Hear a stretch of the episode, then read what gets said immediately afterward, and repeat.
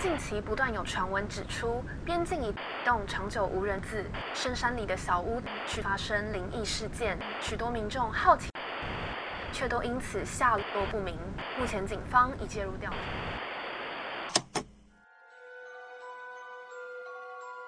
欢迎来到怪奇故事屋。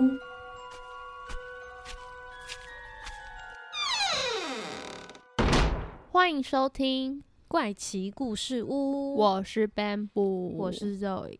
我们来到了我们的第三季，没，错，第三季来到了第五十一一集集。拍手。天呐，我觉得这算是一个非常重要的里程碑。毕竟我们在要跨过就是四十五十这个关卡的时候，曾经面临到一个迷茫的状态，对可能会停更的那种状态。但是我觉得我们现在就重新开始，对，我们重新开始，就是或许之后的更新速度不会到，就真的每周一更，嗯非常的频繁，但是还是希望我们可以细水长流，好，然后像在谈感情一样。好，我们今天就来进入我们的主题。今天要聊的呢是古曼童，对大家有听过古曼童吗？我其实没有，它呢是在泰国算是非常普遍的一个信仰吗？其实我当初会找到古曼童，就是在 d 卡的灵异版，就有人发了一个说可以一起来讨论古曼童的社群啊，就是嗯有些人好像会收集这个，你说台湾人吗？对对对。然后我想说古曼童是什么，然后我就赶快去查，然后就发现诶不错诶，我发现好像蛮多人会直接叫他古曼，嗯就不太会说古曼童。那今天呢，我们要来跟大家讲的就是什么是古曼童，以及古曼童它背后的一些故事跟背景。对其实我觉得还蛮有趣的，大家这一集真的是蛮值得听，因为我们在做节目准备，就是在搜集资料的时候，我就整个沉浸在那个故事当中。对，然后 Ben 不就想说，我到底是看了什么他？的表情真的浮夸到没有，我觉得你等一下听，因为其实 Ben 不应该没有看到这部分，就是他的由来。哦，他的由来有有有，我有看到哈那你怎么没有很惊讶应该是有，只是你那天可能没有注意到我在惊讶。？OK，好。古曼童呢，它又被称为是金佛童子。其实古曼童它有分男生跟女生，对。然后男生的话就叫做古曼童，女生的话就叫做古曼丽。古曼童它主要的功效呢，其实就是可以为它的主人，主人也就是供奉它的那个人，嗯，带来财富啊，然后帮助他的人员，可以帮他顾家啦，然后也可以帮助他完成他的心愿。其实他的那个优点还蛮多的，比如说求事挡灾、辟邪精英的保平安等等。所以就是有种就是祈求事事顺利的那没错，种感觉。事事顺利。然后另外呢，在泰国其实蛮多生意人也会供奉古曼童的，因为它哦还有一个功效是可以让生意兴隆，然后可以预报一些危机，或是看守门户，就是防一些盗贼，就像我们会在门上贴门神，就类似类似那种概念。或是像是有些做生意的会拜公关这样子感觉。公关哎关公，公 我想说拜公关是什么意思？哦，对，关公公有点类似，它的概念有一点像是神明，但其实它是童龄，儿童的童，嗯对，但它不是真正的神明。古曼童呢，它其实已经流传的非常非常久了。它呢是一个大概是年纪在三岁到十二岁夭折的儿童，嗯，然后呢，通常啦是会有一个非常厉害的法术的法师来为他，是正派的那一种法师吗？呃，应该是说有正派的，也有不正派的。那他嗯们最后衍生出来的古曼童就会是不一样的。就是如果你是好的话，好的法师做出来的就会是古曼童；嗯不好的法师，那种黑心巫术的法师，他做出来的又是另外一种东西。我们哦等一下可以讲到。好，在泰国呢，它其实依据古老的秘法流传下来的这个古曼童制作术啊，是有非常非常大的威力的，而且非常非常灵验。所以大多数的人就是在泰国啦，普遍大家都有听过古曼童，而且是他们很信，就是很信古嗯曼童能够带来的效用。其实这些就是高僧啊，还有大师做的古曼童，我们刚刚不是说还有神奇的法力吗？嗯它不只是可以就是带来一些财富，它还可以让你就是心情平静，注意力更集中。强，你是可以随身携带的。嗯，你带着它，就像平安符一样。对你带着它在身上，其实会有一种带着守护灵的那种感觉。哦对，所以其实它的作用，我觉得算是蛮广泛。可能它也小小一个。对，它你可以让它小小一个，也可以让它大大的。哦啊，所以娃娃的款式是我可以自己指定吗？我不知道可不可以自己指定诶、但是它确实是有大有小。对，有一个躯体，然后你要把这个灵体去灌注在这个啊躯体里面。好，那我们现在来分享一下古曼童它的由来。古曼童呢，最一开始的传说其实是来自一个非常著名的将军，叫做昆平。那这个昆平呢，他来自一个将领的家庭，他天生呢就非常聪明正直，而且呢，他其实是。天神所化身的一个代表，就是他可能以前是天神，就有点来到了人间那种感觉。宙斯那种 对，然后伪装成人类。啊，总之呢，这个昆平他是一个为人正直忠厚，然后非常获得民心的一个将领，因为嗯他常常为民除害，在他所待的地区其实是很受到人民的爱戴的。那也因为呢，他的才貌文武双全，所以很常是女孩子追求的一个对象对象，所以呢，他的桃花运其实是非常非常好的。那在当时这个昆平呢，他的妻妾啊是排名顶尖的。他上面那个资料上面这样写，我想说排名顶尖是跟谁排名？跟妻子之间排名 他是不是是跟可能当地的男子排名？哦天哪你懂，吗？我觉得这种感觉很像是啊，我们是同一个班同学，然后要来排名啊，哪个女生最漂亮，然后这样排下来，然后最我跟你说，他是说妻妾之多是排名顶尖。就比如说你有二十个妻妾，我有二十七个，你有吗？就是你的表情好讨人厌，然后你还做那个扭肩膀的可以跟其他男生比，他的妻妾的数量是最顶尖的，所以我才会觉得这么好笑。他是用数量来做排好名。傻眼哦。好，总之这些都不是重点好。他其中有一个妻子呢，是邻国的一个将领的女儿。有一天呢，这个昆平将军他接到了命令，就是要去攻打这个邻国。嗯可是他不是有个妻子就是邻国的女儿嘛？所以这个妻子她意识到这件事情之后，她就一直告诉他说：“拜托你不要出兵，因为她很不希望她自己的爸爸跟昆平在战场上相对抗。然后，因为其实昆平他刚刚我们有说到嘛，他一生都是非常忠义的一个人，嗯所以而且他又是皇族的一个将领，所以他其实是不想要为了老婆。吗？哦，不是哦他不想为了为了老老婆，为了一个自己的私情就去背叛国家，哦就比如说为了自己老婆，然后就说哦，我今天不要打这一场战争。他是一个很忠义的代对表。对对，所以他其实是算是一个忠心耿耿的一个角色，所以在当时他老婆已经确定了，就是他没有办法阻止昆平，嗯，于是呢，他就想说，他要在昆平的汤里面就下毒药，把他毒死。刚刚有说到昆平他是天神化身的嘛，其实他对很多事情，就是他对各种事物都是有一个超乎寻常的感应能力，所以他并没有被毒死。他因为他知道，他他知道他要下毒，对他知道他那个老婆其实有预谋要来害他，嗯那他一气之下呢，就觉得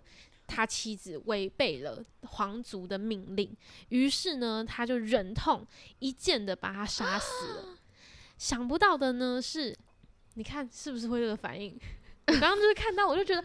他就这样把他杀了，虽然他妻子想要把他毒死，也是一种杀害，但总之他一剑的把他杀害之后，才发现原来他妻子已经怀孕了。嗯，而且他死的时候呢，还有一个婴孩还在蠕动，所以他那时候就马上的抢救这个小孩，用刀剖开他老婆的肚子，然后想要拿出这个孩子。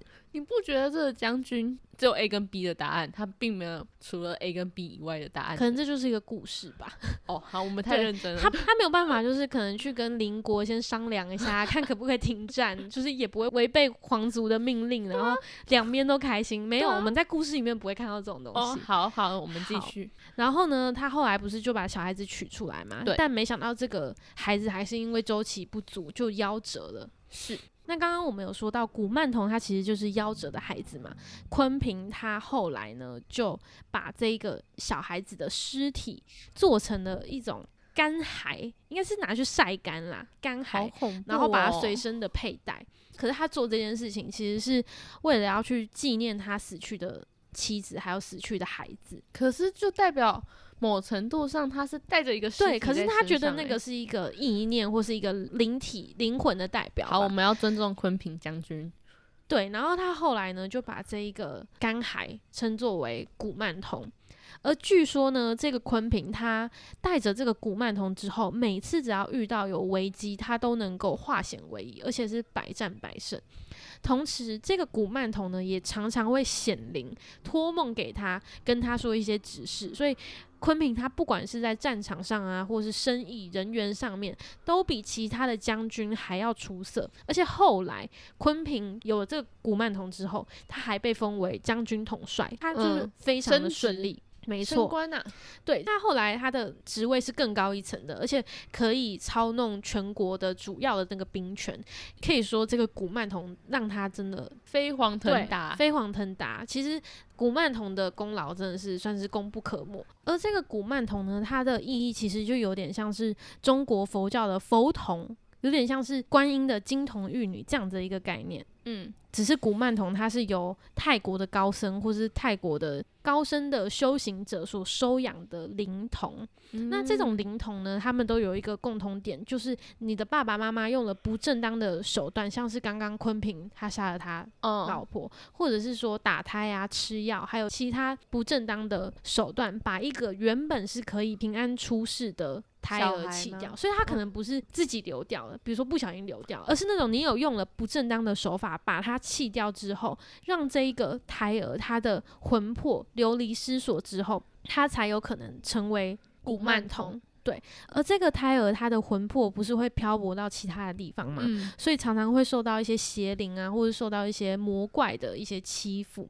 这些泰国的高僧，他们就是发现了这些魂魄的，就是可怜之处，于是呢，他就召回了这个小孩的魂魄，然后把他们注入到一个金身里面，并且呢，用佛法去感化他们，教导他们说，他们应该是要来，比如说顾家啊、招财啊，让他们成为古曼童。就是给他一些指导，就。对对对对对对。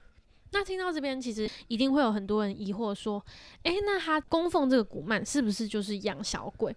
因为其实嗯我们常常会听到人家说什么泰国啊养小鬼，就是比较负面的一些词。啦，而且其实老实说，我自己一开始在看这些资料的时候，就是第一次看到那个图片的时候，我就想说，这是不是小鬼？那些图片真的看起来会有一点怕怕的，是因为它有很多个那种娃娃放在一起。但其实古曼童它并不是我们就是常常在说的养小鬼，嗯，其实这两个他们的差别差异蛮大的。古曼童呢，我们刚刚有说到，他其实主要是高僧，他实力高强的法师，然后把他们招回来，然后收养，然后并且有指导他们，可能每天就是给他们一些灌输好的观念。对，而且这些师傅主要是觉得这些小孩很可怜啊，可能因为一些意外啊、一些堕胎等等的原因死亡，所以他们是一个慈悲关怀的心去养这个小孩的。是正面的，对，正面的把这个小孩的灵魂去收入到那个公仔娃娃当娃娃里面，然后把它放到这个庙上面或是神坛上面，并且呢，每天会以佛法去清洗，然后去净化他们小孩灵魂的一种术气。嗯那那个术气呢，其实有点像是邪气的那种概念，所以邪气是哪一个邪啊？邪恶的邪，哦就是术是饶恕的恕，嗯，一个一个如在一个心。总之，这个术气呢，一定要全部清洗完，就你一定要受到佛法的洗礼跟感化之后，把这个术气全部清洗干净之后，才能够成为一个非常洁净的古曼童。而要供奉古曼童的人，会把古曼童请回到家里供奉嘛？通常呢，你必须要给古曼童一个名字吗？对，可以帮他取名字，然后应该说要对待他就像对待自己的小孩一样，就你要哦给他爱心，让他知道说哦，我给你一个很温暖的家，那他就会保持着感恩的恩情去回报你。所以，我们刚刚前面讲到他为什么会帮你。解灾啊，帮你看顾家门啊，就是因为你对他好，所以他有点像在报恩的感觉。就像是你收养了一个小孩子回家这样，你要当做你真的收养了一个小孩回家，然后你现在就是他的爸爸妈妈。对，然后最重要的就是你要保持一个正面，而且是有爱心去收养这个童灵。嗯，那我们刚刚讲的小鬼呢，其实就是黑衣巫师他们所制造的这种古曼童。通常黑衣巫师他不会有刚刚我们讲的那些程序，就是他嗯不会经过佛经的那些洗礼，嗯，所以呢，他的术气其实还是在的。如果你把这一种术气比较重的古曼童带回去的话，其实你好好的养，就是你供奉还算是还 OK 的话，其实是会没事。但是如果你供奉的人，你比较属于那种稍微有一点出错的话，对出错，或者是你其实本身运势就不是很好，嗯，或者是说命比较薄，对对对之类的小鬼，他就有可能反过来去加害这个供养者。所以这个小鬼呢，会让供养他的人可能像是自杀啊，或是发疯啊、精神错乱啊等等。发生不幸的事，没错，所以千万不要因为这种小鬼，虽然他的小鬼的力量是比较大的，但是嗯他就是因为他还有术气在，嗯，所以他是没有办法带给你正面的影响。我在网络上也有看到，就是说，如果有人真的想要买古曼童的话，真的要去调查清楚，因为有些人可能就是其实并不是正面的古曼童，就可能就嗯。像你说是黑衣巫师那种嗯，比较不好的负面的能量的古曼童，但是他会把它当做正常的古曼童在市面上贩售，所以有些人就会不小心买到那种比较不好的，而且我觉得便宜的是不是比较有可能是没有经过受洗，所以它就是程序比较少啊。对啊，所以就可能要去查清楚它的来源，而且也不能随便购买它。我觉得啊，可能要调查。嗯，所以会不会就是因为这样才会有那个社群的出现？就大家互相分享资讯，不然到时候买到了，然后反而被反噬过来。嗯，但其实我觉得古曼童它的由来其实还蛮正向的，就是对它其实是为了要解救这些夭折的灵魂，然后。你把它收养回来之后，是你对它好，它就会对你好，就是有一种双向的概念。而且它又很灵验，它可以帮助你一切顺利。我就觉得天哪，真的有这么神吗的那种感觉？可是泰国的很多神都非常的灵验，就像四面佛，不是也很有名？大家都说四面佛如果去拜的话，你实现了之后一定要回去还愿。对，就是要很小愿心。对，如果你没有还愿的话，会发生很多更多不好的事情。嗯，当然，供奉古曼童呢，还是有一些禁忌或是注意事项的。虽然我觉得大家应该也不是人人都会去供奉古曼童啊，可是还是可以跟大家提一些比较比较有趣的一些点。现在就是有几点关于供奉古曼童的一些注意事项啊，还有禁忌。我讲几个比较特殊的供奉古曼童的一些禁忌，还有一些注意事项。第一点呢，就是要帮这个古曼童取名字，在请他回来的时候，你要跟他告知说，哦，你是谁，然后你要把你的家世背景也要跟他讲一下，就像通知他说，哦，我要成为你的家人，就是我有看到一个资料上面写说，你要告诉古曼说你是他的爸爸妈妈，介绍你家里的成员给他说，诶，你要保护他们。然后取名字这件事情是更加深你们之间的亲密度。很多人都说名字是一个很有力量跟能够维系感情的一个？方式。虽然不是一定要帮他取名字，但是你帮他取名字之后，你能够加深你们之间的亲近的感觉，他当然也会更愿意帮助你、协助你。那像是供奉他的时候，可以提供一些零食啊、饮料这些的，都是他们会比较喜欢的。还有一点就是，平常是可以带古曼童出门的，就像刚刚也有讲到，但是呢，不要过台湾庙宇的香炉。庙宇的香炉，虽然我不知道会发生什么事，可是我觉得应该是信仰上嗯应该可能会有一点冲突。另外呢，还有就是我觉得比较特别的是，你可以跟古曼许愿或是还愿，这是很正常的，对不对？可是你可以请他喝饮料，什么意思？就你还愿的时候，你可以请他喝饮料，他会很开心。这边有写到，就你可以请他喝可乐或者西打，他喜欢这两种饮料，对，就是像小孩子一样。，对，就是他们其实就是小孩。那你这一次有比较相信这个传说有啊，我相。信啊。而且，如果你供奉古曼的话，其实有一个要注意的点，就是你如果供奉古曼童，你都必须要有鲁氏或者是昆平将军以及南平妈妈其中之一去管教照顾，就等于说你养了这个古曼童，你另外还要再养昆平将军、南平妈妈或是卢氏，全家人一起养。就是你必须要有一个来管教他的啊的人，嗯，不是人，就是管教他的一个人，反正就是需要有人管教他啊，而且他其实还有分哦，就是鲁氏呢，他就是比较凶悍的那个管教方式，而南平妈妈呢就比较温柔。哦，对，然后如果你没有请人管教他的话，你的古曼童就会比较调皮一点。哦，对，我觉得还蛮酷的，真的好像养一个小孩哦。没错。然后你记得要跟古曼童说一下家里的规矩，比如说，诶，爸爸妈妈会多久给你一次零食啊？啊，你不要太太晚回家哦，不要太贪玩哦。好然后可爱哦！每次吃饭的时候不要用嚼的，就是你看见爸爸妈妈吃的时候，你就是跟着一起吃。然后我们在吃饭的时候，就是心里就想着，诶，一起来吃饭这样。然后要还要提醒他说，不可以捉弄家人哦，就是你不可以调皮哦。我觉得你要乖还蛮可爱的，对 对对。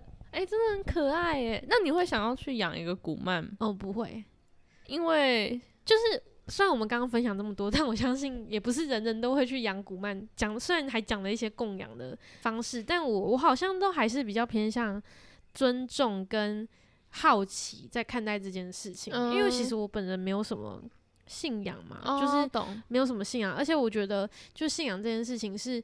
毕竟他给了你什么，但是我有可能没有办法回报他，或是嗯就我很我很相信那种就是宇宙吗？对对，宇宙或是超自然的那种呃双向的关系，当它带给你什么东西的时候，其实你是必须要做同出时付出些对什么？对对对，然后我就觉得他帮我达成我的心愿，可是我可能不够努力，或是可能不够感谢，或是我没有完全心存百分之百的善念之类的，嗯我就会觉得那我不值得拥有他给我的这些东西。但我觉得信仰某程度上也是一种心灵的一个支柱的。力量。好啦，今天的节目就到这边。如果喜欢的话，记得帮我们留下五星好评，并且去我们的 IG 怪奇故事屋追踪按赞。我最近好像有看到不少人来追踪。对，感谢大家的追踪，好的，我是 Bamboo，我是 Zoe，我们下次见，拜拜。拜